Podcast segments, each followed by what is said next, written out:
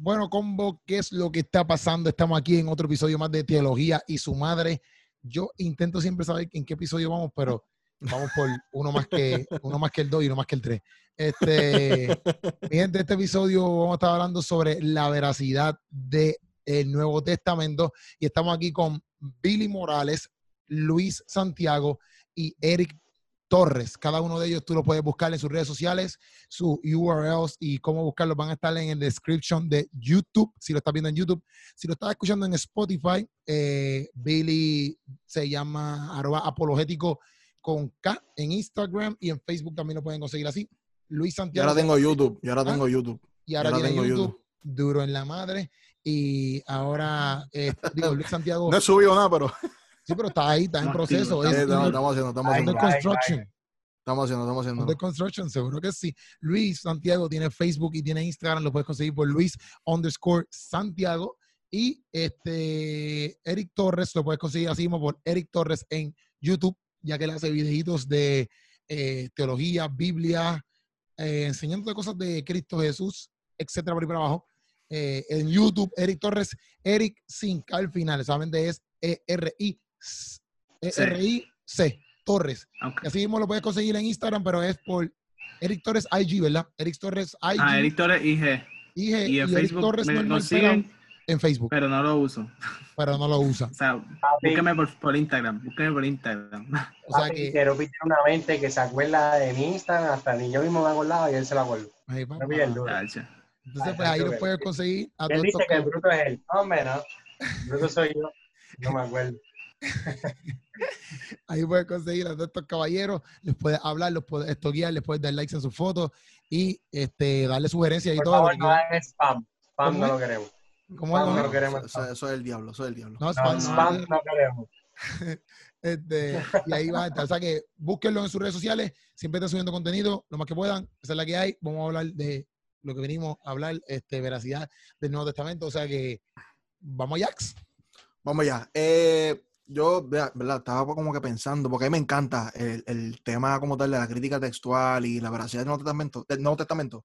Yo creo que en lo que es la apologética, creo que es lo más como que me apasiona, lo más que me gusta. Y tengo como que siete maneras de empezar y no sé cómo empezar, pero, y no sé cómo ustedes piensen de esto, yo creo que lo primero que tenemos que hacer cuando estamos tocando este tema es dejar de eh, romantizar con el texto. ¿Entiendes? Como que no podemos estar en ninguno de los dos extremos de- de- de- del análisis. Como que no podemos ser escépticos radicales, pero tampoco podemos tener una certeza absoluta sobre el texto. ¿Verdad? Porque sí, aunque, ¿verdad? Y esto es, ¿verdad? Mi, mi, mi, mi, Cuando, una pregunta, mi- mi punto de vista. Ajá. cuando decimos certeza absoluta del texto, ¿a qué te refieres? De que no hay ningún tipo de error, de que el texto que tenemos hoy es el texto original que salió de la mano de los escritores, Ok. al 100%. ok. ¿Me entiendes? Como que, que en- que es completamente en cuanto al texto escrito inerrante. Exacto. ¿sabes? Exacto. ¿Y qué pasa? Sí creemos que, que la palabra es inspiración, de- de- por lo menos yo creo que, que la, la palabra es inspirada, pero el que sea inspirada, por ejemplo, digo, yo no sé ustedes, pero mi interpretación o mi postura es que aunque es inspirada, no es como que el Espíritu Santo cogió el control y le cogió la mano a, los- a los escritores y empezó a escribir solo. Ya eso es más, eso, es- esa es la afirmación que tiene el Islam. Con, Ujú. con el Corán. Eso, eso, ah, por lo menos de nuestro lado, no sé ustedes cómo, cómo ven ese punto de vista, pero sí creemos que hay inspiración divina, pero no que hay un control absoluto de parte de Dios al momento de escribir. So, Sí, entonces, pues, ahí, ahí, esos son diferentes posturas de inspiración, que es un tema que yo estoy seguro que Luis y Keropi lo hemos escuchado como que discutir. Pero lo que tú dices, yo no, no sé si es que se llama inspiración verbal plenaria, aunque no estoy muy seguro si es esa, pero es esta creencia de que Dios tomó, no es, no, no es ni eso, es como un dictado. O sea, que. Dios literalmente casi hasta poseyó a los Ajá. escritores bíblicos ajá, para que, para que escribieran en, en lugar de, de una inspiración quizá un poco más orgánica, donde a través de las situaciones que estaban viviendo, Dios los inspira a escribir y utilizando completamente su cultura, su idioma, Claro. su conocimiento. Que, que para mí, que para mí eso es lo más bello de todo esto. Para mí es como que bien interesante cómo de manera natural podemos construir un caso para afirmar lo sobrenatural del texto. ¿Me entiendes? Eso para mí es, es, es- es bello, ¿me entiendes? Ahora, so, Mira. sí, ajá. Yo pienso que en el, lo que estamos hablando acerca de la inspiración de la Biblia, una manera bien fácil de explicarla, como que bien sencilla para que alguien la pueda leer sin entrar en temas técnicos que pudiéramos estar hablando aquí una hora. Creo que Keropi sabe qué es lo que voy a decir, que nos lo enseñó el, el profesor Ramón Alvarado. Este, de la manera que lo explica, bien sencillo, bien fácil, como que bien entendible, es que eh, la inspiración de la Biblia es como si aquí está, no lo dibuja y todo, como que aquí está el escritor bíblico y Dios literalmente le pone como un manto, que ese manto lo que hace inhibe esa situación pecaminosa, pero él puede escribir con todos sus aspectos culturales, con toda su situación como él. O sea, para Dios usarte no tienes que dejar de ser tú. ¿Me entiendes? Dios usa a, a apologético y no deja de ser él. Dios usa a Eric y no deja de ser Eric. Dios usa a Keropi y no deja de ser Keropi. Ujú. ¿Ves? Que en muchas ocasiones cuando se postula esto de que el escritor como que Dios lo dictó o como que lo poseyó, es como que tú dejas de ser tú, porque tú no sirves, y entonces pues solamente sirve lo que escribe Dios o, o lo que está dictando Dios. Y yo creo que en este aspecto es, es un balance bien bello entre lo que Dios está inspirando, que está inspirando al escritor en medio de su, de su contorno, de lo que está viviendo, inhibiendo esa capacidad, esa situación pecaminosa de su vida y como que hace que eso sea inspirado por Dios, que no tiene ninguna situación pecaminosa en ella. Es una manera bien sencilla de explicarlo. Este, pudiéramos hablar de temas técnicos y toda la cosa bien, bien cool como que todo el día, pero como que para explicarlo bien fácil, me gusta eso. Ok. Es un tema, es un tema bastante, se puede, o sea, que pica y se. Sí, sí, sí. sí, podemos hacer un video de eso full porque es como que hay personas que, como tú dices, Luis, piensan que Dios literalmente consume tu individualidad. No, pero eso, nuevamente, eso es, eso es- el Islam afirma eso con el profeta. Yo no sabía eso. Yo lo aprendí Sí, no, no, el, el, ok, el, el- y eso vamos a tocarlo, ¿verdad? Cuando, tocamos, cuando hablemos de eso, pero ellos afirman que el texto, o sea, que cuando toda palabra que sale de Alá es una palabra que va a ser inmutable. So, si, si Alá saca la revelación del Corán, el- la misma autoridad de Alá va a provocar que el Corán nunca cambie desde el momento que se le entregó a Mohammed hasta el día de hoy. Ok. Ok. O sea, es, es prese- eh, pre- ah, preservation. ¿Cómo se llama preservation? Este, Persevera. No. Preservación. preservación De- de- Preservación. del texto. So, es mantener el texto intacto, ¿me Sí, sí. So, es una, una diferencia bien grande que, que con el cristianismo.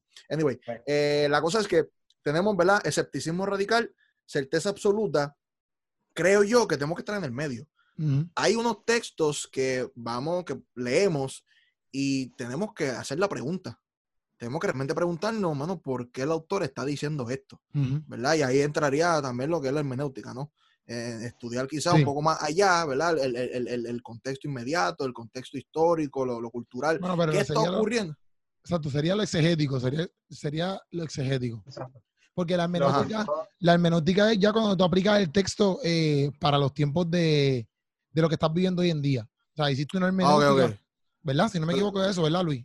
sea, La hermenéutica- hermenéutica parte de, de la exégesis como tal. La exégesis es entrar a ese texto y adelante del texto, Exacto. qué es lo que está pasando allí. Por eso, para entender el contexto como tal, entender el, con- el pues, eso- contexto como eso se tal. llama- Eso se llama la exégesis. Cuando ya tú lo, ya tú usas esa exégesis y lo conviertes, por ejemplo, en, en algo que estás viviendo hoy en día pa- para dar un ejemplo, lo que sea, ya se convierte en una hermenéutica. Ya tú Ok, estás ok, haciendo ok. Claro, hermenéutica. pero una hermenéutica correcta siempre va de la mano de una exégesis correcta. Exacto. No, puede haber una sin la otra, ¿me entiendes? Ok, ok. Que para Entonces, hacer una pues- buena hermenéutica tienes que saber todos esos contextos. Ok, ok. Pues entonces, realmente yo creo que es prudente que hagamos preguntas al texto. Yo no creo que es un problema, que nuevamente es otra contradicción, es otra contradicción, no, otra diferencia con otros eh, visiones que no te permiten hacer preguntas. Si estás haciendo preguntas, pues estás al garete, ¿no? Entonces, pues para, por lo menos en el punto de vista del texto como tal, ¿cómo realmente podemos llegar a, a- a- a ver si es confiable el texto? Utilizaríamos lo que es, en parte, lo que es la crítica textual, ¿verdad? Porque la crítica textual lo que intenta es llegar o, o reconstruir lo que sería el documento en su forma más original. ¿ok? Eso es lo que trata de hacer la crítica textual. Ahora, y esto, ¿verdad? No es algo que es única y Es la- exclusivamente la para restauración, restauración de, de documentos de documentos antiguos. Exacto. So, realmente lo que, lo que se quiere buscar es eso, es buscar el, el texto original, lo que, eso que se intenta hacer. ¿Y qué pasa? Lo que tenemos que entender es que ni de la Biblia, ni de ningún documento del primer siglo existen los documentos originales. O sea, eso no existe. Ujú. ¿ok? Y eso es, unas, eso es una de las críticas que personas escépticas tienen sobre nuestro texto. Ok. Pero el problema es que tú no puedes criticar mi texto con ese parámetro cuando ni tus propios textos cumplen con lo mismo. ¿Me entiendes? Si tú quieres... Eh, Mala mía, que tú sigues hablando y hoy, hoy- somos los reyes de la introducción. Este, pero, por ejemplo, hay, hay, hay gente que dice que hay textos más antiguos que la Biblia. Ajá. ¿Eso es cierto? Sí. O sea, pero sí, pero o sea, ¿cuál es el problema? Ok, no, no, no, no es por porque quería preguntarle, porque que- ¿Qué pasa? La pregunta es, ¿y qué Sí, pasa? sí. Ajá, yo sí. como que hay un problema con eso, que quería preguntarle, porque como yo sé que diste eso, entonces pues hay gente que se agarra de eso para decir como que, ah, no, pero es que hay textos más antiguos que, por ejemplo, el Nuevo Testamento o lo que sea, y pues se agarran de eso para decir que, la, que pues, por ejemplo, el Nuevo Testamento no tiene veracidad por esto y por esto, etcétera, por abajo. Digo, ok, si están utilizando ese argumento, es un argumento bien flojo, porque no, no entiendo el fin. Yo, yo quizás pudiera entender, por ejemplo, eh, un texto que sea mucho antes que el- la Biblia y hable de cosas que la Biblia afirme. Como, qué sé yo, Básicamente, como Gilgamesh. Gilgamesh, que la, la, la, la, la, la historia de Gilgamesh que habla de un diluvio. Ok. ¿Me entiendes? Pues entonces dicen pues que la Biblia se copió de Del esa historia de Gilgamesh. Exacto. Ahí pues yo puedo entender ese argumento. Es flojo como quiera, pero puedo, puedo entenderlo.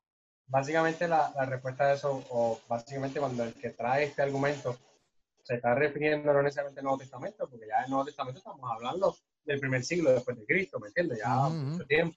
Muchas veces se remontan pues a, a lo que es el Antiguo Testamento o al Pentateuco o a la historia de principio. Especialmente los relatos de creación. Exacto, los relatos de creación y todo esto, pues ahí sí como que quizás lo utilizan como que, ah, para decir, este se copió, como Ujú. decirle esto o aquello o lo otro, y, y, pues quizás eso es una discusión por otro tema, pero quizás es como que aclararlo rápido, como que porque el Gilgamesh diga, eh, por ejemplo, una afirmación sobre el diluvio, y tengamos un escrito del Gilgamesh más antiguo que el Génesis, o que el Pentateuco, no quiere decir que el escritor del Pentateuco o del Génesis se copió del Gilgamesh, sino que hay que partir de lo que es la tradición oral y hay que partir de diferentes aspectos de por qué se escribe y por qué esas, qué, qué intenciones tiene el autor para escribir, qué capacidad en la civilización, si estaban estabilizados o no. Son diferentes situaciones que se dicen como que, ah, mira, por eso tú escribiste primero, pero no quiere decir Claro. que yo me copié de ti. Pero es una discusión para otro día que lo podemos dejar Sí, lo que, lo que día. realmente, lo que realmente hace es afirmar que hay otra fuente que afirman el evento de un diluvio a Exacto. nivel mundial. Afirman el evento de que hubo un evento. Corta, corta ese canto cuando esté editando que corte ese canto. Tranquilo. Verá. Ok, pues, pues me la un mal a la Mal Vamos allá, vamos allá. Entonces, pues el original como tal se conoce como el autógrafo. ¿verdad? El autógrafo sería la- esa primera copia que sale de la persona. Y una de las razones por la cual se practica la crítica textual es que porque, por ejemplo, tenemos lo que serían los manuscritos del papiro 75 y el... No le hagas esto. Estaba mirando, filosofando para arriba. Está el, el papiro 75 y el códice, el códice B, códice Ujú. Vaticano, son los textos que más se parecen, los manuscritos que más se parecen del Nuevo Testamento y tienen por lo menos, unas 10 diferencias por capítulo. Son los más que se parecen. So. Siendo los más que se parecen, tienen hasta como unas 10 diferencias por capítulo. So, cuando tú sacas cuenta, caballo, hay un montón de diferencias. Sí. ¿Entiendes? Porque la, la- la realidad es que queremos eh, contestar las preguntas de que si el texto ha sido corrompido o no ha sido corrompido. Si podemos confiar que se ha mantenido el texto durante todos estos años igual, se ha añadido algo, no se añade algo. Y, y- y también preguntarnos si las diferencias que tenemos son diferencias que afectan como tal doctrina esenciales, ¿verdad? La teología básica de, de- de- de- esencial de- del evangelio. Esa es la, la- Sí, la- el mensaje central. Exacto, porque si no afecta, pues, caballito, pues en verdad no importa. No importa Sí, porque cuando tú te pones a ver las variantes textuales, y no sé si me estoy adelantando, pero muchas, hay miles Poquito, de ellas, o sea, entre, pero No, se, se este, estima, se estima que hay de 500 mil, de 400 mil a 500 mil variaciones. por eso, pero cuando tú te pones a ver muchas de ellas es, por ejemplo, uno dice en y el otro dice entre. Y entonces, como que eso, digo, yo no sé si ese es el mejor ejemplo, pero son cositas bien, o sea, la mayoría, son cosas. Bobas, ¿sabes? Son cosas que en realidad tú dices, mira, eso realmente no afecta la esencia del mensaje que está transmitiendo el texto y esa, esa, ¿sabes? Lo que, lo que, la, la historia que narra, por eso es que hay versiones contextualizadas que quizás te cambian todas las palabras, pero te están ilustrando el contexto y el mensaje central de lo que te quiere decir el, el autor y eso se preserva, ¿sabes? Como que, como que esas cositas quizás a veces bobas que la gente, ah, pero es que eso tiene 500 mil variantes textuales. Luego, pero es como que tiene 500 mil variantes textuales, pero se preserva lo que quiere decir. Ujú. ¿sabes? Sí, Y- porque la gente no entiende, porque la, usualmente el argumento es, bueno, yo no puedo, ¿cómo tú confías en tu Biblia si tú tienes la copia de la copia de la copia de la copia de la copia de la copia de la copia de la copia de la de copia la traducción, de de la la, copia de la copia, de copia, la, de la- de la de la- copia? ¿Me entiendes? Exacto. Y lo que la gente no entiende es que a mayor cantidad de copias, en mejor estado se encuentra el texto. Porque no es lo mismo yo ir a una corte con 20 testigos, hay una corte con solamente un testigo. ¿Me entiendes? No Porque mientras eso. más copias, ¿ah? No sabía eso. Ese pensamiento. Cla- claro, porque el- la, la situación, la- ok, lo, lo bello de, de nuevamente, de tener tantas copias y, y porque muchas también, también dice, bueno, si Jesús es Dios y estaba en la tierra, porque él no dejó todo escrito por él mismo Ujú. Y dejó que se, se pro- reproduciera todo esto.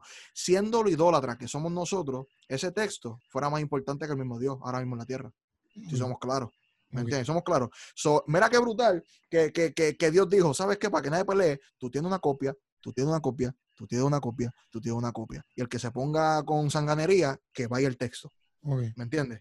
Eso está brutal. Está en un mejor, mucho mejor estado, ¿verdad? Y esto es algo que ocurrió, por ejemplo, en el 1707, cuando en el- para, los, para, el mil para los 1500 sale el, el Nuevo Testamento de, de Erasmo. ¿verdad? Y Erasmo solamente tenía como unos, unos siete manuscritos cuando escribe, ¿verdad? Que es lo que se conoce como el textus receptus. Entonces, cuando el texto recibido. Pero entonces, cuando para los 1700, para el 1700 viene John Mill y hace un nuevo, un nuevo Nuevo Testamento en, en Ah, griego, ¿verdad? Y base utiliza. textual, base textual. Bueno, sí, él, no, sí, está bien. Ajá. Pues, ¿qué Sí, pasa? ese, Pero- ese es el ter- esa- ese es el término, pero tú haces una base textual con las diferentes, por ejemplo, tú tienes manuscritos y los y los juntas para hacer una base textual en griego que Exacto. después los traductores traducen al idioma al idioma que nosotros lo vamos a leer. Por ejemplo, ahora mismo la, la Reina Valera, este, y lo digo, pues yo hice unos videos de, acho, yo hice una serie de, de versiones y traducciones en el canal, loco, y tuve que aprenderme todo esto, o sea, estuve como una semana rompiéndome la cabeza. Pero la Reina Valera eh, viene de, de la, la Vulgata, que viene del Textus Receptus.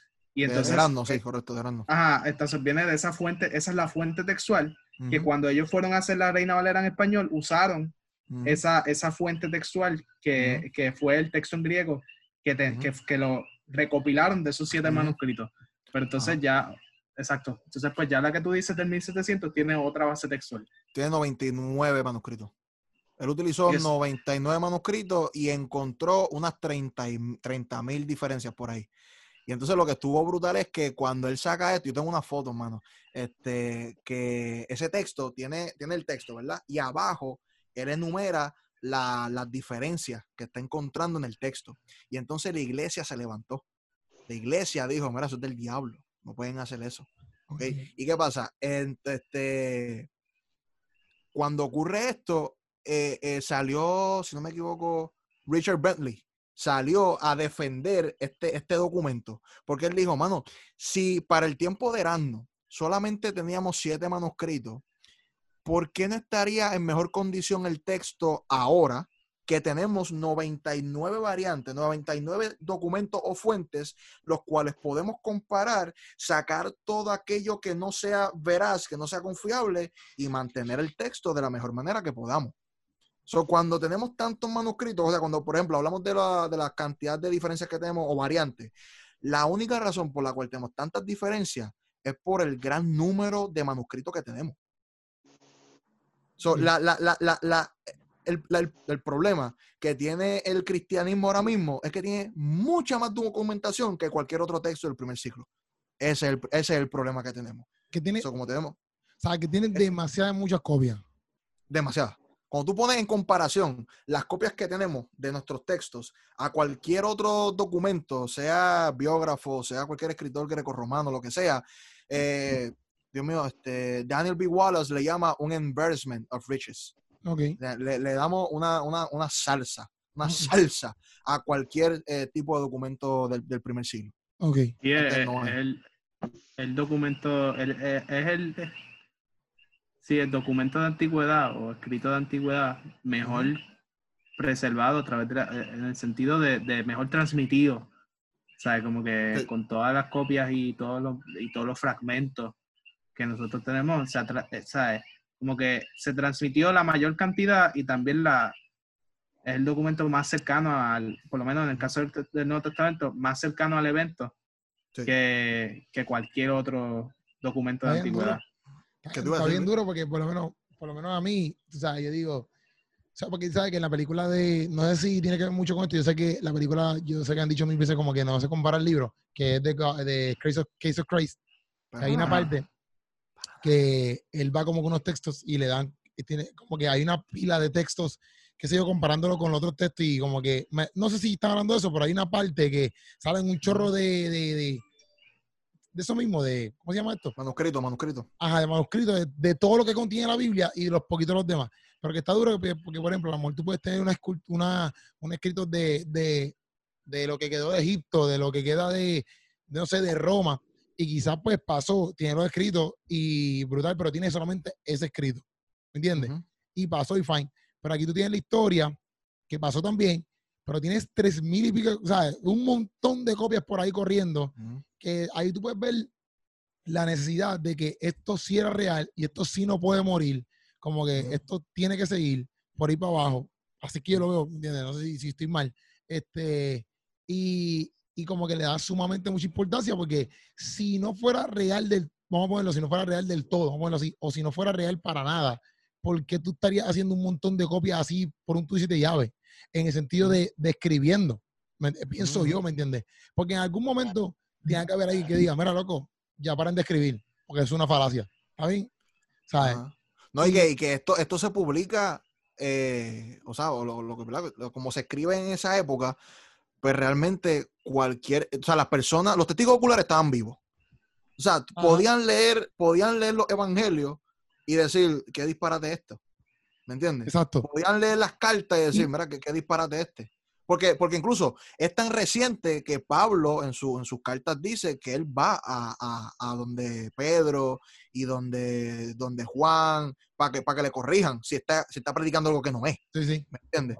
So, es bien cercana a la historia. No, y que, por ejemplo, yo necesito, me corrían ahí si estoy también empezando el garete, pero este también están los textos que son, ¿verdad? Los que, que- los que son apócrifos o deuterocanónicos, deuterocan- deuterocanónicos porque están en la Biblia, pero hay un montón de te- textos apócrifos o no en el canon, bueno, sí, textos que no están en el canon, que han aparecido después, que yo sé que obviamente hay muchos textos ahí que no tienen que ver nada con, con- con- lo bíblico y se van de, se van, se le va el hilo.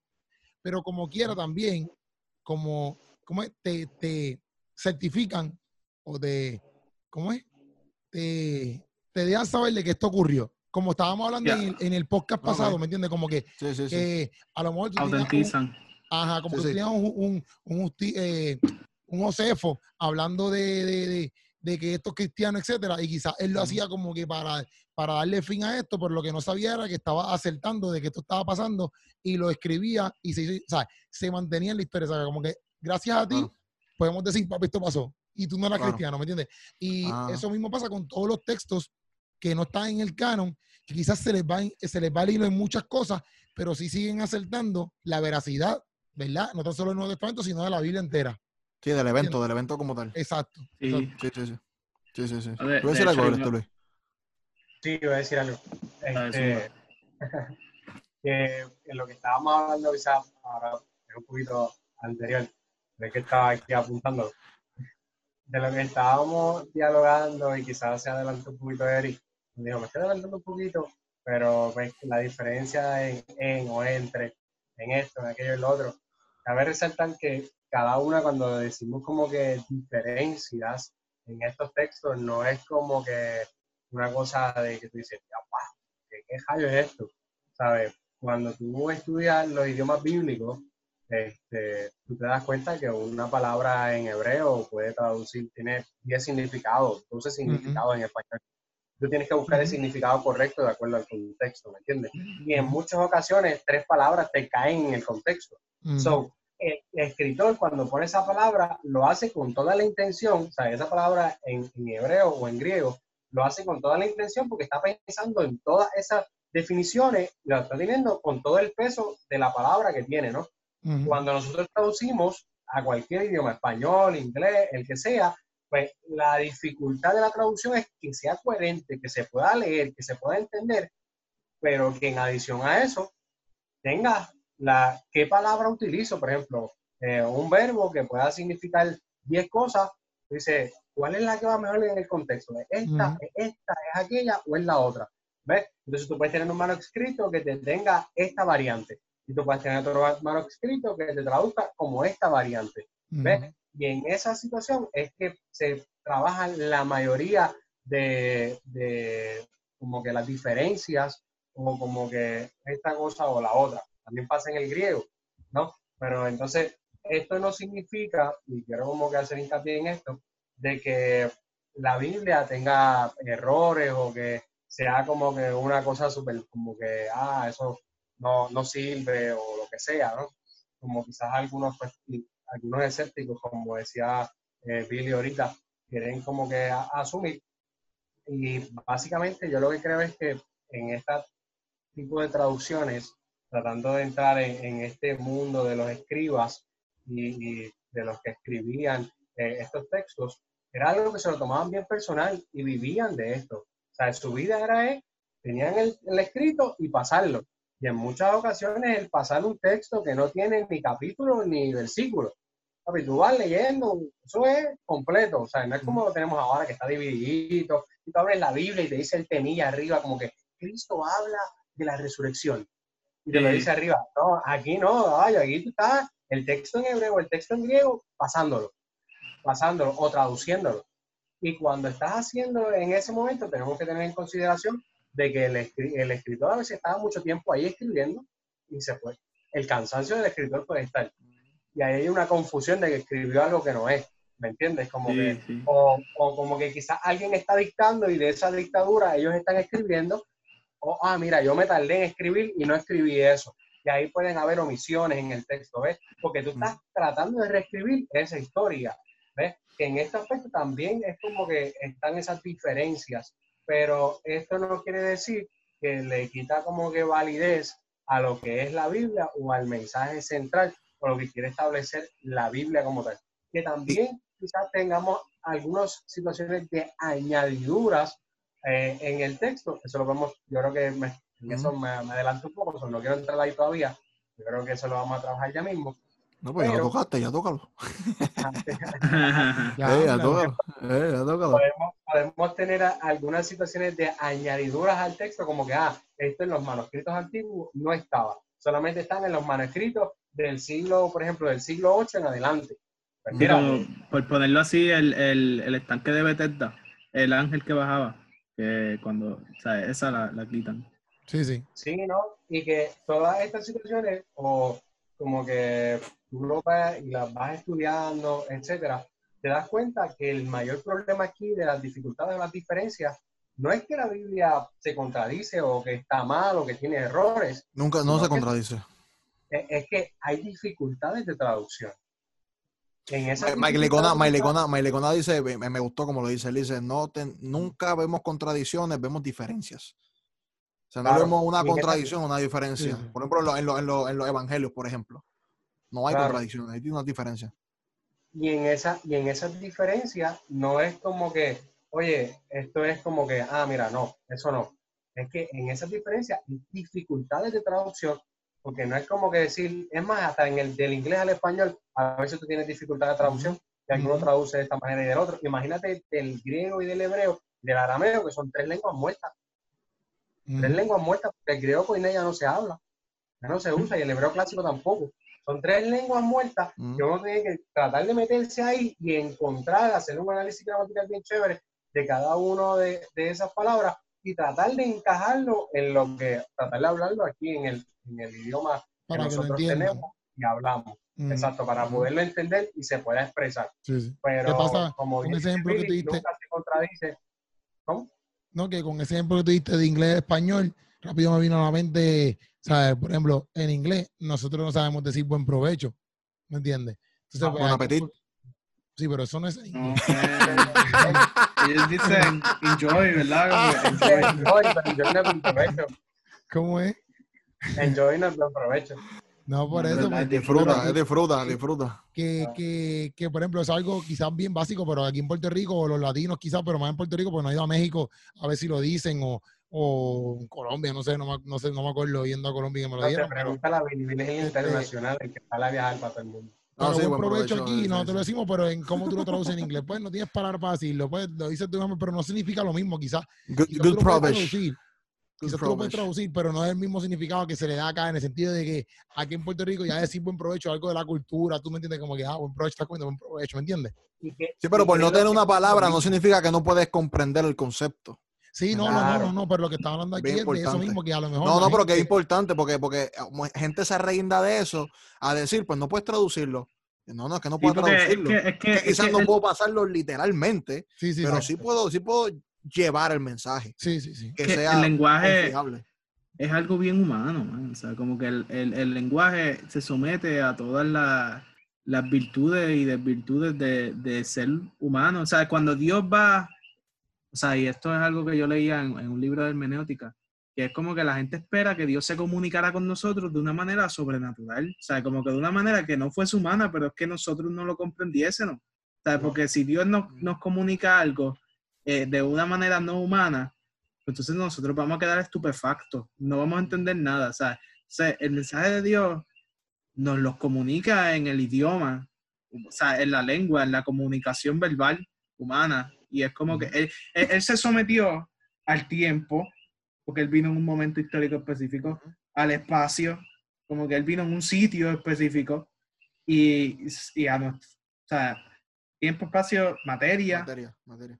Y entonces también, ¿sabes? Como que al lenguaje. O sea, esta, esta revelación está en el lenguaje humano y se, y se somete a todas las, ¿sabes? Todas las cosas que le pasan a- al lenguaje a través del tiempo, que, que en las transmisiones, las traducciones y todas esas cosas. Entonces, a, a veces la gente quiere como que sobre espiritualizar esto tanto que, que, que cuando se dan cuenta que el lenguaje es algo sumamente humano y que le suceden estas cositas, como que tú le dices, mira, no, pero es que eh, es que hay variantes. Ah, no, señor reprenda al diablo y qué sé yo. Como que, mira, no, loco, o sea, Dios nos habló a nosotros en un método humano y, y a través del tiempo va a sufrir esa, esa, Claro. Esas que cosas, ¿sabes? añadiduras, Pero lo, brutal es, lo brutal hermano, que aún siendo en ese aspecto totalmente natural, tú ves lo sobrenatural. Una cosa ridícula. ¿Me entiendes? Por, por- por- por ejemplo, se estima que desde los autógrafos hasta hoy, la Biblia solamente ha crecido un 2%. Es un número bastante bueno. ¿Cómo que un 2%? Mm. No entendí. O sea, este, se, se estima, se estima que habían 100 140 mil palabras para el texto más antiguo. O sea, de, de 140 140 mil por, palabras. por ejemplo, cuando van a restaurar el texto, digo yo, perdona que te interrumpa, apologético, ¿verdad? Pero No, cuando van- a ya el texto. Este, por ejemplo, tú tienes dos, tú tienes dos manuscritos, ¿verdad? Y entonces, ¿cómo tú sabes cuál manuscrito es más antiguo que el otro? Además de unas pruebas que se hacen de carbono y todas esas cosas. Mm. Pues, este, tú, tú dices, ok, probablemente la el, el- el pasaje más largo, la versión más larga del texto, sea la anterior, porque a través del tiempo la gente lo que hace al texto es que le añade, por ejemplo, si tu, si tu iglesia... La, la más corta, la más corta va a ser la anterior. Exacto. La más, la más corta probablemente es la anterior y la más larga es la posterior. Porque a través del tiempo la gente la añade, tú sabes. Y entonces, pues, lo que está diciendo Billy es como que, mira, realmente, aunque, la, aunque quizás la hayan añadido, no es que le añadieron una cosa bien exagerada. Exacto. No, y que eso es, es, es sumamente brutal cuando lo compara con otro texto.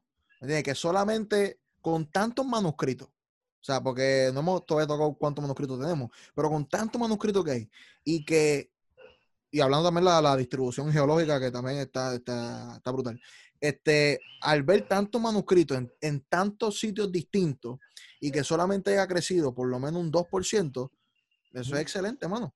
Ujú. Se ha conservado bastante, ¿no? Este, también, también este, algo porque eh, Luis estaba hablando de, lo- de los escribas. Sí sabemos, lo que estaba hablando Luis, son este, cambios no intencionales. Hay unos cambios que sabemos que no son intencionales. Y igual sabemos que hay unos cambios que son Que son intencionales. intencionales. Eso lo y no- sabemos. Por ejemplo, ajá. Cambios intencionales no quiere decir que el problema sea la Biblia, sino el problema es la persona que quiere hacer ese cambio intencional. No, y, que, hay y un que- y que refrán- tampoco, y tampoco tiene problema, porque cuando tú ves los tipos de cambios que se hacen, realmente Ah. son cambios, no, son cambios, no, no mínimos, son cambios que no tienen efecto. Hay, en hay la- un, hay refrán que es, es traductores, traditores. Eso es como un refrán en latín que es como que traductor, traidor. Porque, Ah. por lo que decía Luis, que por ejemplo, si hay diferentes palabras, pues ellos escogen una que sea más pertinente para su situación o para quizás su línea de pensamiento, ¿verdad? Este, está y lo su línea de y- pensamiento. Exacto. Y entonces lo mismo es como cuando, por ejemplo, eh, hay, un, hay un pasaje que, que fue añadido, ¿sabes? Que fue, este, eh, y es en primera de Juan, si mi mente no me falla, donde dice que tres son los testigos en el cielo, Ah, es el de la Trinidad, sí. el Padre, el Hijo y el Espíritu Santo. Sí. Cuando tú te vienes a ver, por- probablemente el, el traductor añadió ese texto para clarificar lo que estaba en lo demás de ese pasaje y Ujú. también porque quizás había, podía ser que dentro de su congregación y su comunidad, porque acuérdate que esta gente no está pensando, ah, yo voy a traducir la Biblia para preservarla para la historia y el mundo. Exacto. No, es como que yo voy a traducir la Biblia porque quizás la gente en mi, en mi comunidad, o sea, porque no, no están globalizados como nosotros, que es Sí, una sí, cosa como que ahora tú traduces algo y lo pones en la internet y lo ve la gente de todo el mundo. Y O sea, no, entonces, eh, ellos van a traducir esto para 80 personas como mucho, ¿sabes? Como, como que... No, no, no, no. Y es, y es una traducción para 80 personas, tú sabes. Como que, mira, cuando termine se lo pasa Sí, a no es una imprenta, no es una imprenta. Eh, eh, eh. Y entonces, pues, ellos dicen, mira, en nuestra iglesia hay un problema con la Trinidad, o sea, la gente tiene un problema entendiendo esto, qué sé yo, y le añaden esa nota. Y quizás al principio le añaden, puede ser que le añ- hubiesen añadido como una nota, por, por así decirlo, como que una, no- una nota al margen. Sí, sí. Y después viene otro traductor, ajá, exacto, un comentario, y viene otro y dice, espérate, ¿qué hace eso ahí al margen? Eso debería estar, como que, ah, se le, faltó meterlo al medio. Y y no dice el versículo en 13, realidad- es el versículo 13. Ajá, y, y entonces, como él no estuvo, como él no estuvo hace 200 años cuando el traductor la puso como una nota, pues él cree que es parte del texto que la pusieron como que fuera de para el lado y viene y la mete. Y entonces Mira, pero así es, bien, pasa es el bien- es tiempo. bien- es bien importante ese comentario que tú dices, hermano, que nosotros, eh, ¿verdad? En- ahora en, en esta era, esta era, que cuando salen noticias, por ejemplo, eh, no sé si a usted le ha pasado, pero en mi iglesia pasó, y mucha gente me escribió, mano. Yo estaba apenas empezando en, en- en estudiar apologética y crítica textual. Salió un mensaje de texto que luego me lo, me lo reenviaron hace como seis meses, siete meses. La Biblia de Satanás. a la Biblia de Satanás. La Biblia de Satanás. Soy un duro. Yo, no- yo no lo he visto, yo no lo he visto, yo no lo he visto. Ah, Mira, ¿Qué pues entonces hay un que, que, que, que si eso. So- Sonderban, So- Sonderban, ¿verdad? Sonderban compró, que Sonderban Ah, es, es ateo y está public, eh, la, la, o la compró un ateo. Entonces toda la Eso la nueva saliendo versión internacional, ¿verdad? Ajá. Que está, Uy, que- ahí está papá. mira, pues la cosa es que. Papi, eso se chorro eso se regó peor que un fuego en un bosque, ¿sabes? No, yo sé- no, pero la gente, loco, la gente se puso mala. Sí. Papi, yo, yo, yo tengo una La es- yo tengo la una Biblia es- nueva versión internacional que me la regalaron gracias a eso. Yo no la Sí. quiero, dámela, sin miedo. Papi. Me regalaron La cosa es, la cosa es, todo el que ven acá, cuando salen noticias o cuando tú ves, digo, y no, no vamos, no, no sé si entremos en discutir, para mí, yo tengo mis mejores Biblias, para mí, ¿entiendes? Yo tengo mis, mis mejores Biblias, pero no, no sé si vamos a entrar en eso. Este, cuando, creo, creo, creo, creo que somos, representamos mejor el reino cuando decimos, ¿sabes qué? Creemos que este texto no es tan temprano como pensábamos y vamos a removerlo porque es una algo añadido. Creo que es, estoy en una mejor posición como cristiano, uno que busca la verdad, en decir nos equivocamos, encont- o, o no nos equivocamos, encontramos un texto en mejores condiciones, que es mucho más antiguo, y, y en el texto primitivo no aparece este texto, esta palabra, lo que sea. Es mucho mejor. So, no es como que el diablo se está metiendo. Lo que pasa es que yo lo veo ¿Entiendes? No es también como como que, yo lo veo también como que, por ejemplo, si la gente, eh, que la gente no entiende que es lo que estábamos habla- hablando al principio, que esto lo escribió un hombre que puede tener sus errores, etcétera, inspirado por Dios, como dijo el- el- la, la- la- la analogía que dijo aquí. No, no, y que, y, que, y, que, y que no tiene que ver con el, con el hombre inspirado. Tiene que ver con 600 años después que vino un tipo a alterarlo. Sí, pero que, lo que me refiero es que la gente, la gente, por ejemplo, cuando se, vamos a suponer que eso pase y alguien diga, ah, eh, encontramos esto, más tarde Dios se lo vamos a eliminar. Pues entonces ahí los ateos, no, no, no, no los ateos, vamos a darle para atrás. La gente quizás no cristiana o inclusive los cristianos, por cualquier No, persona. como, como pasó con John Mill. John Mill publicó su texto y el mismo, los mismos cristianos empezaron a tirarla, a tirarla a él. Exacto. Este, pues, pues yo pienso que, que dicen, ah, pues, pues entonces, pues como Dios no, ¿cómo, cómo va a pasar eso? Pues entonces Dios no es perfecto. No sé si me entiendes.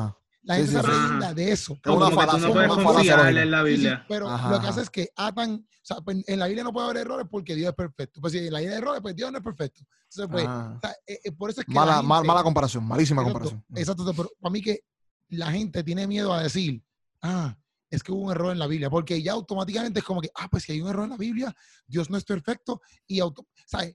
Creo que mezclan la perfección de Dios mucho con, con, con ese lado de- de- de- de- del mundo. No sé si me entiende, como que Sí, sí. si, si no Creo pasa que- algo que se supone que sea perfecto para los ojos del ser humano, porque al fin y al cabo la gente entiende que la perfección es algo que ni ellos entienden, porque tú no sabes lo que es la perfección.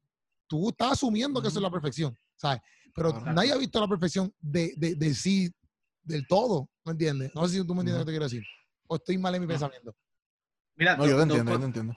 dos O sea, la cosas que yo quería. este- la gente, se- la gente como que si pasa eso, le quitan perfección a Dios.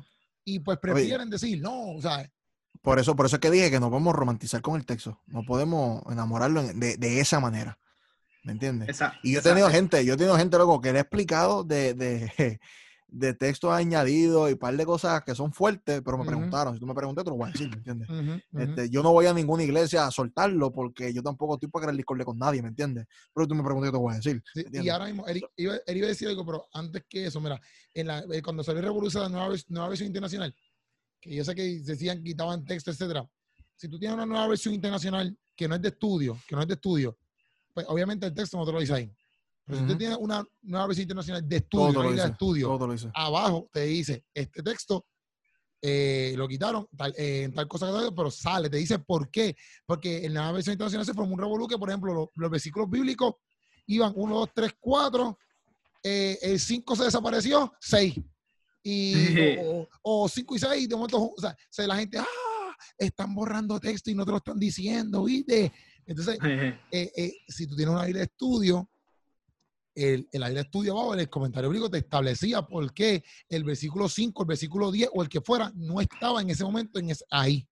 Mira, quiero, frontear, no, quiero, quiero frontear con mi Biblia. Puedo frontear con mi Biblia. Sí. Porque esta Biblia, yo estoy muy seguro que Bueno, si están escuchando, mi gente no la van a ver, pero si va a entrar a YouTube lo va a ver.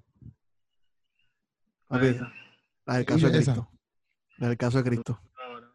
En cuerito.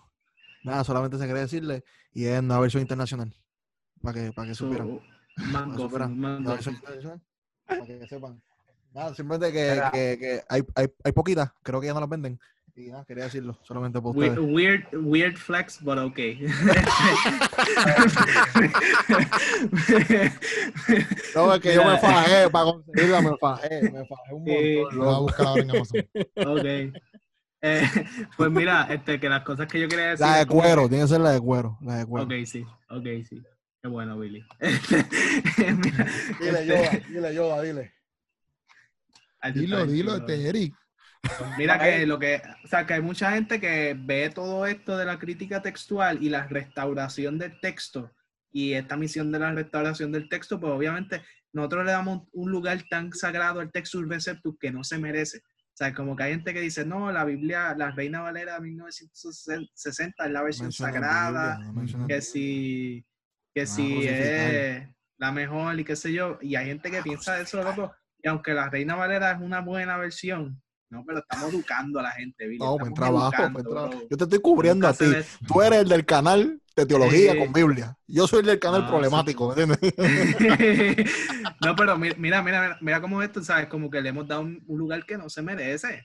Claro. Porque sí. es la versión que más variantes contiene. O sea, tenemos. Lo- los manuscritos que 5.000 tiene, los manuscritos que tiene son del siglo XI para abajo. O sea, Son los 11 más para arriba. tardíos. Los más tardíos. Entonces, ¿Tú sabes que son? ¿Sabes que son? 1100 años. 1200 años. Textos después del evento. Entonces tú tienes otras que tienen tres siglos, dos siglos, cuatro exacto. siglos. Hoy en día las bases textuales están en una posición más privilegiada que las que tenía Erasmo de Rotterdam cuando hizo su texto, o sea, cuando hizo el Textus Receptus.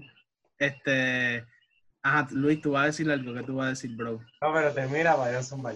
Ah, pero Mira mira, la gente, la gente, se- la gente ve que estas nuevas versiones como que purifican y depuran el texto bíblico de las variantes textuales porque se atreven, porque tienen las agallas y tienen los pantalones en su sitio. Y, entonces la gente, la gente empieza a decir, ¿sabes? Mira, la gente dice como que, ah, pero es que la Biblia dice en Apocalipsis que tú no le puedes añadir ni quitar el texto y le estás quitando. Pero entonces yo digo como que, mira, ¿sabes? Como que es pecado quitarle algo que para empezar fue añadido. ¿Sabes? Como que algo que para empezar nunca estuvo. O sea, yo creo que Exacto. es peor que lo añadiesen. ¿Sabes? Eh, digo, por lo menos como que, ¿sabes? Como que yo Sí, no- sí, sí. realmente no juzgo que se quite algo que nunca estuvo. Y entonces, este, eso es lo primero que iba a decir. Lo segundo que iba a decir es como que hay gente que cuando escuchan esto dice, ah, pues entonces la Biblia no es inerrante. Porque si contiene estas variantes y dice como que, ah, esos son errores, ¿sabes? Porque variantes es como suavizándolo, loco, como que, pero, este, digo, las No, digamos variantes- variantes, es vari- exacto, variaciones una y la otra. Sí, sí. Exacto, pero hay gente que le dice, le dice errores y entonces como que dice, no, pues entonces la Biblia no puede ser sagrada, no puede ser inspirada, no puede ser norma de fe en la vida del cristiano, eso no es palabra de Dios. Pero es como que, mira, ¿sabes? La inerrancia de la Biblia, yo tenía un profesor que decía que es como que no es que la Biblia no falla letra por letra, ¿sabes? Porque hay gente que dice como que, mira, este, ¿cómo es que ellos dicen? Mano, se me, se me- se me olvida el, el texto bíblico, que ninguna de sus palabras caerá al suelo o algo así, como que, que Ah, ni una jota ni una tilde. Ah, sí, sí, sí, sí, sí. sí.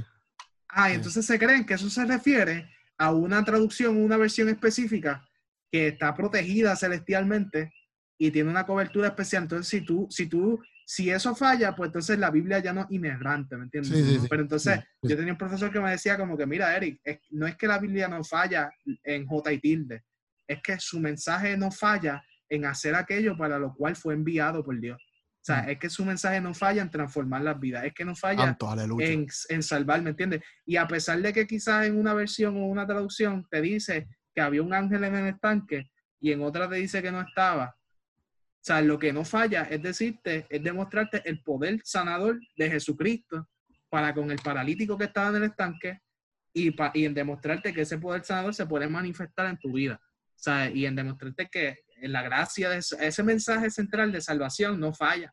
Y, y en ese sentido, la Biblia sí es inerrante, pero es como que, mano, tenemos que ser capaces de, de reinterpretar estas cosas para poder responder a estas cosas que son reales. O sea, como que no podemos seguir ignorando la realidad, porque por eso es que nos comen las tapas los ateos y los profesores ateos y toda la cuestión, porque te están diciendo cosas que son verdades, pero entonces como los pastores y los cristianos no quieren hacerle frente.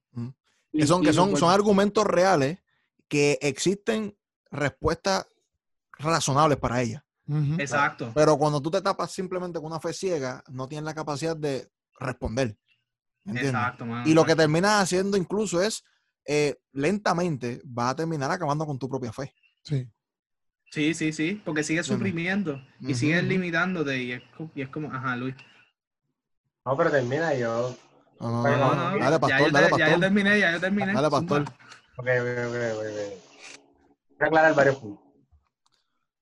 Número uno, Aclarar porque estamos mal. tú que me escuchas, tienes- si tú que nos escuchas, tienes una Biblia de Reina Valera 1960, no te estamos Bótala. diciendo que la gente...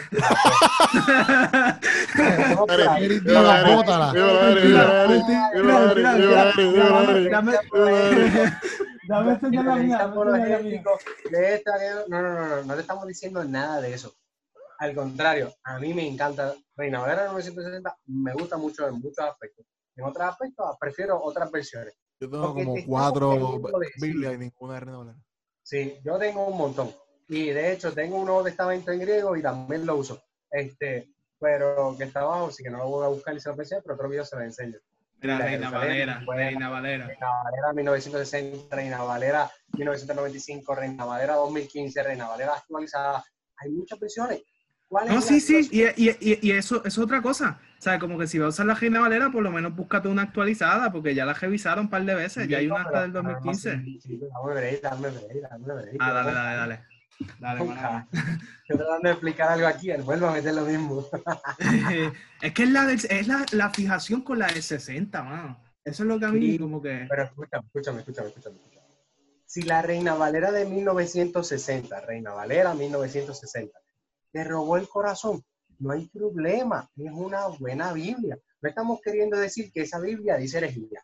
No estamos queriendo decir que esa Biblia este, tiene problemas. No estamos queriendo decir nada de eso. Solamente estamos queriendo decir que no es que esa Biblia eh, tiene que estar en un pedestal allá arriba y que solamente es escrita por la mano de Dios y que estuvo en las manos de nosotros. Estamos queriendo decir que hay otras versiones, las cuales tenemos que tener en cuenta, las cuales no está mal comparar una versión con la otra, al contrario, eso ayuda en el enriquecimiento y el aprendizaje de cada uno de nosotros, porque esta Sí, versión lo trae desde esta perspectiva y cómo tra en esa variante de cómo tradujo esa palabra, y esta otra versión la trae de la otra. Y eso nos ayuda a tener una mayor amplitud de lo que es el texto como tal. So, no bien. estamos queriendo decir que esta Biblia sirve y esta Biblia no. Estamos queriendo decir que todas las Biblias son buenas, pero que hay unas que son más actualizadas y se acercan más al texto utilizando la crítica textual que otras. Me explico. Por eso es que la Reina Valera tiene diferentes. Está el 1960, está el 95, está el 2000, la, la Reina Valera actualizada, y la 2015, etcétera. Esta Biblia de Jerusalén, la Biblia de Jerusalén también tiene actualizaciones. Todo esto está súper cool porque mientras más textos encontramos antiguos, con eso se comparan y, y mejoramos el texto. Está súper cool. So, la intención aquí no es decir esta Biblia no sirve o esta Biblia sí sirve.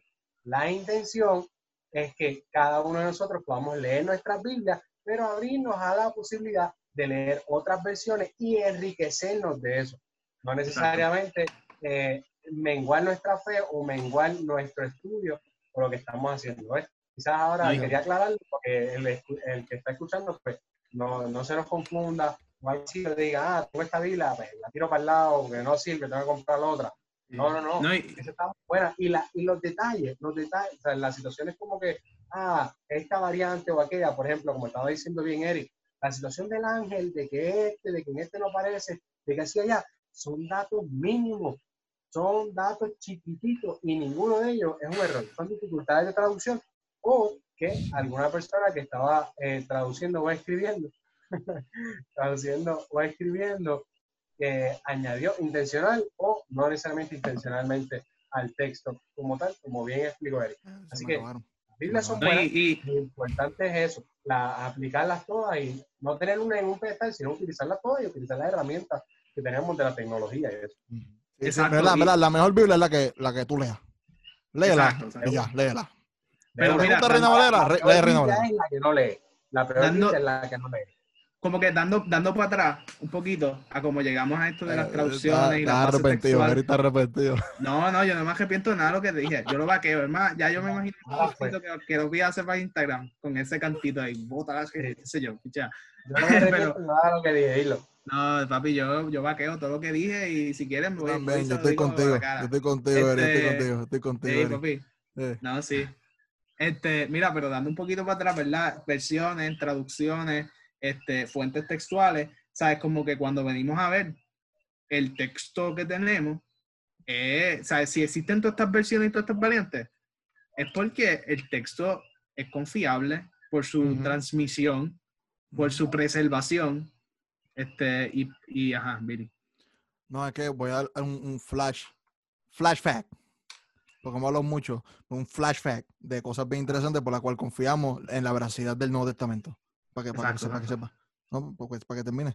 Que como ustedes me interrumpieron también, pues quiero interrumpirlo también a ustedes. No, no, no, sí, estoy tratando bien. de como que devolverlo a eso, porque es que, es que to- to- cuando la gente ve como que esto es la superficie, como que, ah, porque hay tantas versiones, traducciones, como que porque hay, como que, y, como sí, que, sí. eh, No, es como que importante, el- importante, importante, Es- importante. Exacto, Claro. pero cuando como que quitas estas cosas superficiales, vamos un poquito más allá y te das cuenta que el texto es confiable, que su transmisión o sea, preserva el mensaje del texto, eh, que su transmisión y su, y su preservación son confiables también y que nosotros podemos poner la fe en el, en el texto. Por esto y por lo que va a decir Billy ahora. Mira, bien importante, Ah, bien importante. En la crítica Ahora- textual. Mala Ajá. mía. No, pero, pero porque llevamos ya 52. Ahora con ese flash, pues lo termina.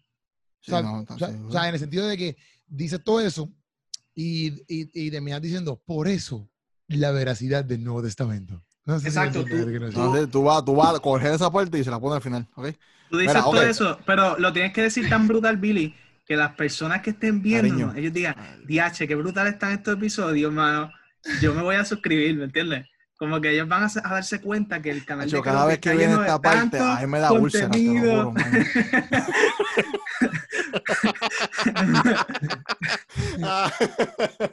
de tanto contenido cristiano.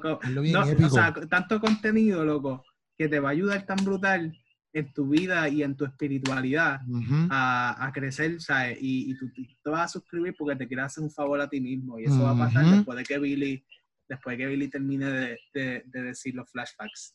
Está en duro. Bien, bien importante, bien importante, bien importante. E- En la crítica textual hay varios parámetros que se utilizan, ¿verdad? Pero yo creo que lo, de los más importantes es la cantidad de manuscritos y la fecha del manuscrito. Porque tú puedes tener un millón de manuscritos, pero si son del siglo eh, 10, siglo 12, no son tan buenos como quizás menos cantidad de manuscritos en un en una fecha mucho más temprana al evento, ¿no? Y mucho de esto, de- esto es porque en parámetros históricos, mientras más tiempo pasa entre el escrito de, y el evento, pues entonces el escrito se torna un poco más ficticio, más fantasioso, más legendario. ¿Ok? So, primero, ¿cuántos manuscritos tenemos por lo menos del del, Nuevo Testamento? En el griego, hace unos, hace como dos años fue que tenía esta, esta data, en el griego teníamos unos mil, eh, 5.856 manuscritos. Muy importante. No estamos hablando simplemente de fragmentos. En promedio, cada manuscrito que tenemos son alrededor de 450 páginas. Estamos hablando alrededor de 2.6 millones de páginas que tenemos, solamente en el griego. En el latín tenemos unas 10.000 y en otros idiomas tenemos de 5.000 a, a 10.000. So, estamos hablando de básicamente hasta unas 30.000 manuscritos que tenemos para el Nuevo Testamento. Pero también bien interesante, no tan solamente esto, si cogemos los manuscritos y los quemamos todos y solamente nos llamo yo por las cartas apostólicas, ¿verdad? O las citas de los, de los, de los primeros, de los padres apostólicos, podemos reconstruir, si no me equivoco, un 45 a un 50, no. Creo que es más. Hasta, yo, si no me equivoco, hasta un 60% podemos reconstruir el texto del Nuevo Testamento. Sí, Este, pero- porque te- Perdona que te interrumpa, pero eso que tú dices de las cartas de, de los y los himnarios de los, de, los, de los padres apostólicos, es que las iglesias primitivas tenían como si fuera, pues eso mismo, como un himnario. Y era como que algo que usaban para los cultos y ahí ellos escribían pasajes bíblicos. Y entonces muchos de esos nosotros los encontramos que no se cuentan como manuscritos, pero los tenemos. Claro, no, y se, y se- y se pueden utilizar porque se ha comparado y son, son bastante confiables. O sea, y, y llevan el, el, el, el- el- la- el- el escrito como tal, eh, lo podemos comparar con manuscrito, aunque no se utilizan como tal, pero tenemos una como un millón de citas sobre eso. So, Con eso podemos reconstruir gran, eh, mucho del, del Nuevo Testamento. Este, ahora, como les dije, no tan solamente, ah, pero este- este fact es bien, bien interesante. Cuando tú comparas los, los manuscritos del Nuevo Testamento versus cualquier otro escritor clásico, ¿verdad? Si tú coges el escritor clásico, y eso fue lo que tuviste en la película, básicamente, y tú a- a- amontonas lo- lo- los escritos de, de la persona y haces una montañita de ella, en promedio, el escritor clásico tiene el, el, el height, la, la altura de cuatro pies. Cuando vamos al Nuevo Testamento, los manuscritos son alrededor de 6.600 pies. Sí. Y esto está bien interesante porque el boricua que me escucha, el pico del yunque son tres mil y pico de pies. So, estamos hablando, el pico del yunque. So, estamos hablando que si tú coges los, el los, no- los manuscritos del Nuevo Testamento y haces una montaña, sobrepasamos el pico, el pico del yunque. Son casi, Casi dos veces. casi lo dobla. Sí, ¿Entiendes? claro. So, en parámetros en parámetros de cantidad de manuscritos, no hay nadie que se acerque a la cantidad de manuscritos que nosotros tenemos. Entonces, ahora, la siguiente pregunta sería sobre la fecha. Cuando hablamos, por ejemplo, de escritores y biógrafos grecorromanos, tenemos a Livy. Livy tenemos que esperar 300 años para las primeras copias. Tenemos solamente 30 copias. Tácito, que hablamos de, de él ya, historiador más importante del segundo siglo, esperamos 800 años y solamente tenemos tres copias. Igual pasa con Josefo. Josefo esperamos unos 800 años para las primeras copias de sus escritos. Ahora, ¿qué pasa con el Nuevo Testamento? Ahora mismo el manuscrito más temprano que tenemos es el papiro 52. El papiro 52 es un texto de Juan y muchos lo datan desde el año 90 hasta el año 150. Todavía está en esa disputa. Pero sea como sea, es mucho mejor 30.000 manuscritos y el más temprano, vamos a suponer 150, versus a alguien como Tácito, que se reconoce, que se le, le da la, la- veracidad de su texto, que hay que esperar 800 años y solamente tenemos tres textos de él. So, si cualquier persona quiere desacreditar el- el- la evidencia que tenemos en cuestión de para la reconstrucción del texto, primero tienen que anular cualquier otro texto. Y entonces James. Warner Wallace hace como que él despeja para que ven demasiado, porque él dice, tenemos a Juan a la- al 150, vamos a suponer, pero entonces tenemos a el libro de los Hechos que habla de Pablo, habla de los de la iglesia primitiva, pero curiosamente no habla de la destrucción del templo de Jerusalén, que fue para el año 70. Que realmente le- le- le- el único, la- lo único que hace lógica y sentido, que él no haya escribi- escrito esto, porque ¿por qué escribe que Esteban muere, pero no escribe, no escribe que Pablo muere? Y Pablo muere para el sesenta y pico. La única razón, y él recibe el evangelio de, de, eh, según como Pablo se lo, se lo lleva. So, entonces, ¿cómo es que tú escribes de Esteban, no escribes de este tipo? Lo más lógico, nuevamente, es que esto, esto ocurre antes. O sea, que el escrito de Hechos es antes del 70, antes de la muerte de Pablo. So, entonces, Lucas, el Evangelio según Lucas, o como lo transmitió Lucas, es mucho antes que Hechos. Este, pues entonces, ya Juan, realmente en su autógrafo, no es el 150, es mucho antes. Y entonces ya Marco y Mateo, y Mateo, que son textos que son primeros que Lucas, igual se acercan mucho más ante la historia. So, realmente tenemos evidencia y podemos llegar a la conclusión de que el texto que tenemos es un texto que ha podido ser reconstruido de manera tal. Daniel B. Wallace dice que tenemos por lo menos el 98% del texto original. Que eso es demasiado. Y Sí. cuando tenemos, por ejemplo, cuando tenemos variantes que quizás son eh, problemáticas, el 99% de las... eh, 99. El 99% de las variantes que tenemos no afecta en lo absoluto el, el- el texto o, o la historia o, la, o, la- o lo, es- lo esencial del Evangelio. El 75% por- por ciento de estas variantes tiene que ver con la ortografía. Por ejemplo, en el griego tú puedes escribir Exacto, Juan exacto. con una o con dos N, Johannes o Johannes. la otro problema con, con- con la gramática en el, en el griego es que tú puedes invertir las palabras y no importa el orden de las palabras en el griego. Tú puedes, puedes decir que Geropi mordió al perro, el perro mordió a no tú- el que, cree, que, que lee griego sabe que fue que el perro mordió a Keropi. Y entonces eh, Daniel Bigualas pone un ejemplo de que la oración de que José ama a María, tú puedes escribirla de 500 maneras distintas. Y si tú cambias el, el- el verbo de amor, de amar, por otro verbo que significa lo mismo y juegas con los artículos, tú puedes escribir esa oración unas 1200 veces. So, son 1200 variantes pero la pregunta es, ¿cuál es la naturaleza? ¿Qué afecta a esto? Por ejemplo, el, el- el Evangelio de Juan, se sabe que todos los evangelios que, por alguna razón, él habla mucho de Jesús refiriéndose a él, él, él, él, los escritos más, más primitivos. So, Entonces, los escribas cambiaron a él por el, eh, Jesús, Señor, Mesías, whatever, whatever, whatever. So, sí hay una, hay una variante, pero la pregunta es, ¿Qué, qué fue lo que cambió? ¿Cuál es la naturaleza? Hay otro tipo de variante que si Luis es un escriba y en la comunidad sabemos que él hizo errores en unos pasajes, cuando llega a mí el texto, yo lo cambio. Pero lo cambiamos porque sabemos que él tuvo un error. No es porque dañamos algo, ¿ok? So, realmente no hay ningún tipo de evidencia de variantes en el texto que, que, que afecten. Una, uno de, los, de las variantes que quizás mucha gente se, se, se, se friquea es con la historia de la, de la mujer adúltera, ¿verdad? Que Jesús dice, el que esté libre de pecado tiene la Ujú. primera piedra. Y, y fantástico. Vamos a suponer que retiramos ese, ese texto y lo sacamos. Eso no afecta el nacimiento, la muerte ni la, ni la resurrección de Jesús. Que Pablo Ujú. dice que si no hay resurrección, no hay evangelio, esto no sirve. So, si no afecta a eso, pues mira, pues no hay que preocuparnos. Porque el yo sacar el texto de esta mujer adúltera tampoco me, me deja ciego o no me da, o no, no es como que no hay ningún otro texto que me deja a mí entender que Jesús tuvo compasión con el pecador. Eso está en toda la Biblia. Exacto. Eso está en toda la Biblia. exacto. Si tú me dijeras que es el único texto que Jesús mu- muestra, muestra compasión y está diciendo que no juzguen de esa manera el pecador, pues fantástico. Pero no, no es el único texto. Eh, tenemos el final de Marcos, eh, que hay uno que dicen que es largo, otro que es el corto. Casi el, el- conservador lo pone que el final original es hasta el versículo 8. Fantástico, porque el versículo 8 llega hasta la resurrección de Jesús.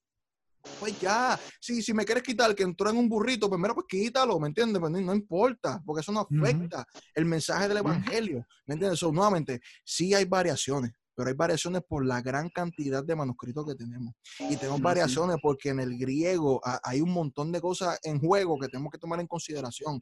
Pero la pregunta realmente, ¿qué variación realmente cambia lo esencial del evangelio? Butterman, en, en- en- en su libro Misquoting Jesus, que él está atacando estas cosas, él dice en el apéndice, le preguntaron, ¿verdad? Le preguntaron, este, ¿qué cambios afectan la teología o la doctrina básica del evangelio? Y él mismo dice que ninguno de sus hallazgos muestra en lo absoluto algún tipo de cambio en esto. Ninguna.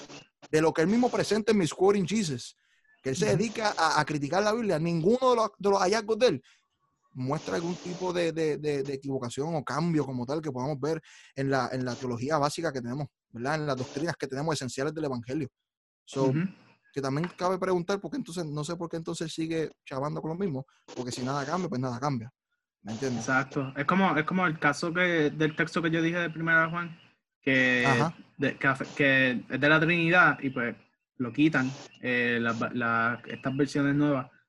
No es como si ninguna otra parte de la Biblia aludiese o hablase Claro. de la Trinidad. ¿Sabes? Como que tenemos la, la doxología de Pablo que te dice que, que el Padre y y el Hijo y el Espíritu Santo ahí te lo menciona y Ah. un montón de, ¿sabes? un montón de textos más. Entonces, está brutal. Mucha gente dice, no, que en el concilio de Nicea se crea este concepto de la Trinidad. Na, na, na. El papiro 66, si no me equivoco, eh, data del año 200 y es de Juan. En el principio era el verbo, el verbo era con Dios y lara, Ujú. lara, lara. So, tenemos un texto que es mucho antes del concilio de Nicea, que ya está Ujú. presentando este concepto de, de que Cristo es el verbo, el verbo estaba con Dios y el verbo era Dios como tal. Ujú. Eso está brutal. ¿Entiendes? Está- súper no brutal. sabía eso. Yo no sabía lo, lo que tú, lo que tú dices, Billy, ¿sabes? Como que el papiro 52, que es el texto que tenemos más Ajá. cercano a, a lo, a lo, ¿sabes? A cuando se escribe, porque si el papiro es eh, 52 es aproximadamente de, de finales del siglo I, principios del siglo II, y Juan escribe cuando nosotros pensamos que él escribió, que creo que es como el 60, 70 después de Cristo, Ajá, si por ahí. no falla. Pues entonces, la distancia entre ese papiro y los eventos, o sea, y la, y la escritura de Juan, eso no, o sea, eso no, eso no, antes- ni los escritos de, de, de, Aristóteles, ni los de, o sea, gente que nosotros nunca nadie. cuestionamos, nadie dice como Nadie. que, mira, lo que tenemos de, Aristóteles está mal porque está tan distante de, Ajá. entonces la gente dice como que, ah, pero es que lo que tenemos de Jesús está tan distante como, loco, no, ¿sabes? Como que si- si tú dices que, que ese que tenemos de la Biblia, por estar tan distante del evento original, que es el más cercano que, que existe así como que del evento original, es, es- está errado, pues tú tienes que, tú dejas de creer en todo, que es lo que tú decías. este, Billy. No, al- al- Alexander, Ale- Alexander Magnus eh, se, se cree que los primeros 400 años de escritura se, se- se preservan, se pueden mantener intactos. Luego de los 400 años de escritura es que se cree que se Cambia. empiezan a añadir los, los elementos legendarios. Pero si tú aceptas 400 años de Alexander Magnus, pues ¿cuál es el problema con la Biblia? ¿Entiendes? No, y- otro, y- otro, y mira- otro argumento, ajá, Otra cosa también es como que el, el simple hecho de que esos fragmentos del primer siglo, de- o sea, primero, segundo, final del primer siglo, segu- principios del segundo siglo después de Cristo, tan siquiera existan hoy en día, tan, tan siquiera que los podamos tener, Ujú. es algo milagroso. O sea, que se hayan preservado por dos mil años. O sea, como que... se, está, se está hablando de un fragmento de Marco del primer siglo. Daniel B. Wallace lo rechaza, pero hay otra gente que está investigándolo. Eso sería un palo. Eso sería un palísimo. Eso es palísimo. Este, bien interesante. Mucha gente dice que, que como, dado que Jesús no escribió nada, no podemos confiar realmente en su historicidad y que sé qué rayo, una Mm. falacia lógica porque no tenemos nada de Sócrates tampoco. Sócrates no escribió nada. Todo lo que conocemos de Sócrates son por sus discípulos. De igual manera que conocemos de Jesús por sus discípulos. No hay problema. Otra gente quiere, quiere desacreditar los evangelios porque en los textos, en los manuscritos, no tenemos que Mateo dice, y esto lo escribió Mateo, y esto lo escribió Lucas. Espera. Pero ¿qué pasa? Plutarco, uno de los, de los biógrafos que tenemos, eh, él escribió como unas 60, 60 biografías eh, para, la- para, para, lo- para el año 100, si no me equivoco. Que hoy día tenemos unas 40 biografías y en ninguna de ellas dice, y esto lo escribió Plutarco. O sea, ¿cómo sabemos esto? Por, por personas Por personas. externas que escribieron, que dijeron que eso lo escribió Plutarco. De igual manera, tenemos a Papías y a Ireneos y a otros padres apostólicos que hablan que Mateo escribió Mateo, que Lucas escribió Lucas. Que No, independientemente, o sea, como que eso lo pudo haber escrito Juan del Pueblo y no, cabla- no cambia, o sea, obviamente como que es un, eh, o sea, como que a la hora de hacer, es que también esto tiene que ver con el canon, mano. Y estamos hablando No, lo que digo es que mucha gente, mucha Barreman es uno que le dice que no podemos confiar en el Evangelio, que es parte del Nuevo Testamento, por no, porque no conocemos eh, realmente si es el autor realmente es Mateo, porque acuérdate que esta gente son eyewitnesses, ¿me entiendes? Son gente de testigos Ah. oculares. Si son testigos oculares, pues tiene peso. Si no, no son testigos oculares, pues entonces bajo los criterios de, de Barreman y es real. Si no son los testigos oculares, pues quizás pierde un poquito de peso, ¿no? Su, su Digo, pero por ejemplo, Lucas mismo dice, él, él dice, mira, yo lo que hice fue investigar, o sea, yo le pregunté a gente. Lucas pero recibió, pero recibió de Pablo, ¿me entiendes? Y Lucas, sí. Y Lucas en- en- eh, hace la entrevista a gente que son testigos oculares. Sí. Que por tiene- eso, pero tiene- eh, Testigos que estuvieron eh, ahí. exacto, sí, sí. No, de hecho, hay gente que dice que él entrevistó a María, la mamá de Jesús. Exacto. Yo he escuchado eso también.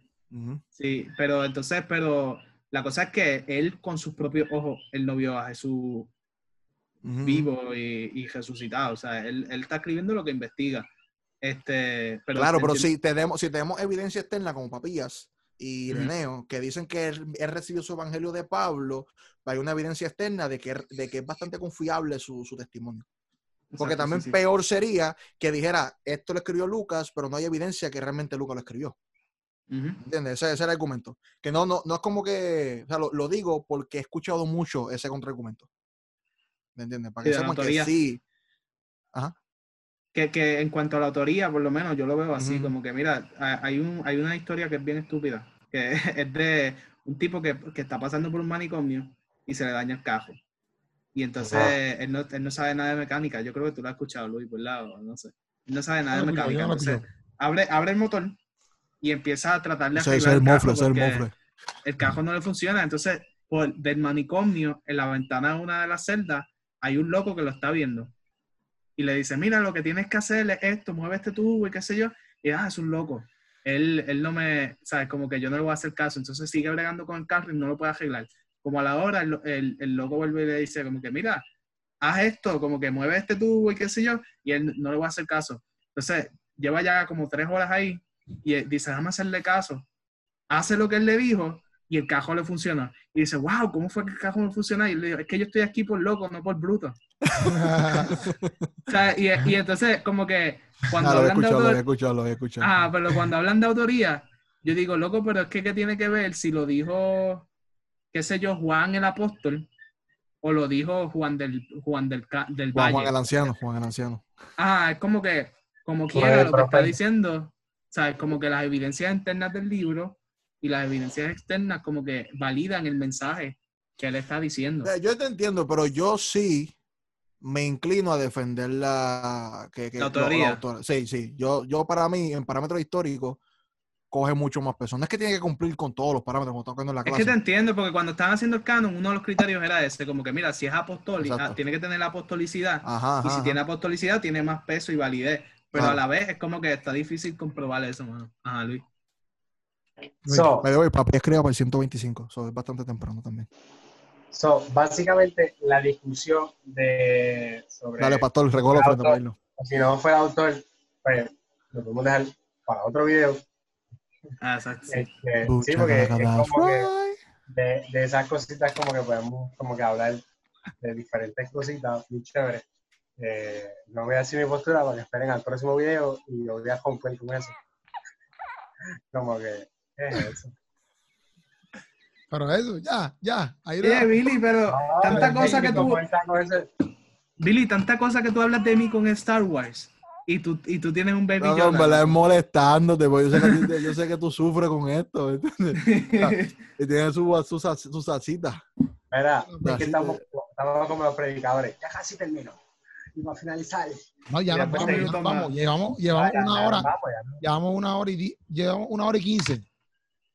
Sí, sí, no. En resumidas cuentas, eh, eh, ahí sale Eric diciendo tienes que suscribirte al canal de Keropi y qué sé yo qué, pero no lo quiso decir.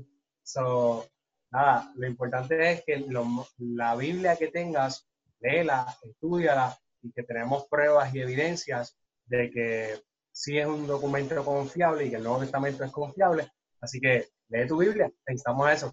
Mucha caraca, that's right. Bueno, mi gente, esto ha sido Teoría de su madre junto a Billy, Eric y Luis. Y hablamos aquí sobre la veracidad del Nuevo Testamento. Incluimos un par de cosas que, tiene sueño. que, no iban en el tema, pero nosotros siempre hacemos eso. Olvídate de eso. Este, gracias por escucharnos en Spotify y gracias por vernos en YouTube. Eh, Billy, tú vas a decir algo que te veo ahí como que con la cara. No, no, ya hablo mucho, vámonos. Ok. Pues bueno, mi gente, se les ama, se les quiere. Gracias por estar aquí, gracias por la paciencia y nos vemos, nos vemos después.